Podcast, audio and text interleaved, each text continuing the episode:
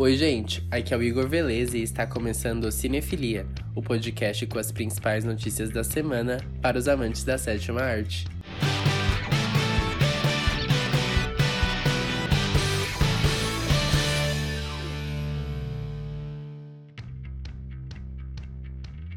O podcast dessa semana começa com uma excelente notícia. O elenco de Um Maluco no Pedaço se reunirá em um episódio especial para celebrar os 30 anos da série. O evento será disponibilizado na HBO Max, streaming da Warner que não está disponível aqui na América Latina. As gravações estão marcadas para 30 de setembro e o especial deve estar disponível na plataforma em novembro. Por enquanto, nós podemos matar a saudade da série na Netflix ou na Amazon Prime, que possuem todas as temporadas. E os protagonistas de Supernatural postaram nas redes sociais que as gravações do último episódio da série começaram essa semana. No Instagram, Jason Eccles postou um vídeo com um script com segundos dizeres, The End, enquanto Jared Padalecki diz que é grato por tudo que Supernatural e o fandom da série o proporcionou, e completou o post dizendo que Supernatural nunca morre, definitivamente é um ciclo que se encerra na televisão mundial, afinal são 15 temporadas transmitidas em diversos países do mundo. Durante sua participação em um podcast, Robert Downey Jr., o Homem de Ferro, foi questionado sobre seu futuro no estúdio Marvel. O ator foi curto e grosso, abre aspas. Esse ciclo está encerrado, fecha aspas. Ou seja, provavelmente nem participações especiais o ator fará em futuros filmes mas é inegável que o ciclo foi encerrado com êxito. Foram 12 anos de sucesso de bilheterias e o Homem de Ferro foi essencial para o universo Marvel que conhecemos hoje. Nós desejamos boa sorte ao ator.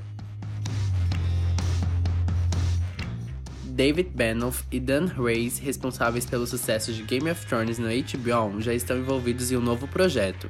A dupla está envolvida na adaptação do livro de ficção científica O Problemas dos Três Corpos para Netflix, o Problema dos Três Corpos é um romance chinês que ocorre durante os anos de 1960.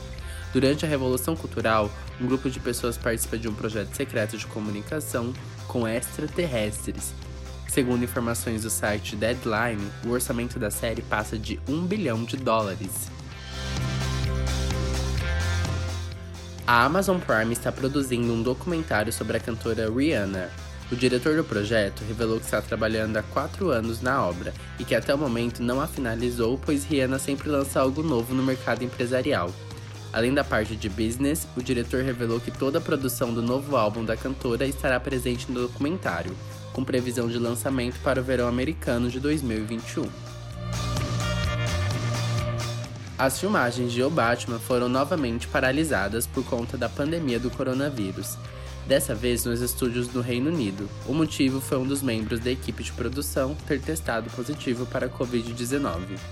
Inicialmente, nenhum nome foi divulgado, mas a revista Variety confirmou que infectado pela doença foi o ator Robert Pattinson, que vive o protagonista Bruce Wayne. O comunicado emitido pela Warner Bros. não dá mais detalhes e afirma apenas que as filmagens foram temporariamente paralisadas sem especificar por quanto tempo ou se isso resultará em qualquer adiamento do filme. As gravações da quinta e última temporada de La Casa de Papel retornaram. A atriz Úrsula Coberó, a Tóquio, foi vista em um bondinho nas ruas de Portugal. O local estava totalmente isolado com diversos produtores da Netflix. Até o momento, a quinta temporada não tem data de lançamento pela plataforma.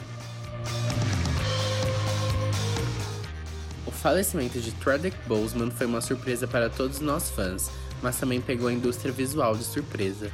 O ator manteve sua doença em segredo entre familiares e poucos amigos.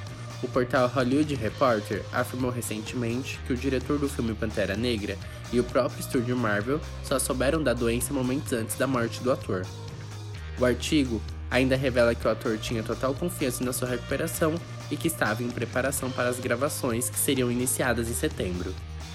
Por fim, o artigo diz que, abre aspas, fontes da Disney afirmam que a companhia está lidando com o luto e está focado em homenagear Boseman e não na realização da sequência de Pantera Negra. Fecha aspas. Ainda sobre Chadwick Boseman, o tweet postado nas redes sociais do ator informando sua morte tornou-se o mais curtido da história da plataforma. foram 7,6 milhões de curtidas e 3 milhões de retweets. O Twitter, em homenagem, caracterizou o momento da melhor forma possível. Abre aspas, tweet mais curtido da história, um tributo digno de um rei. Fecha aspas. Bom, esses foram os destaques dessa semana e eu volto no próximo domingo com mais notícias. Tchau, tchau!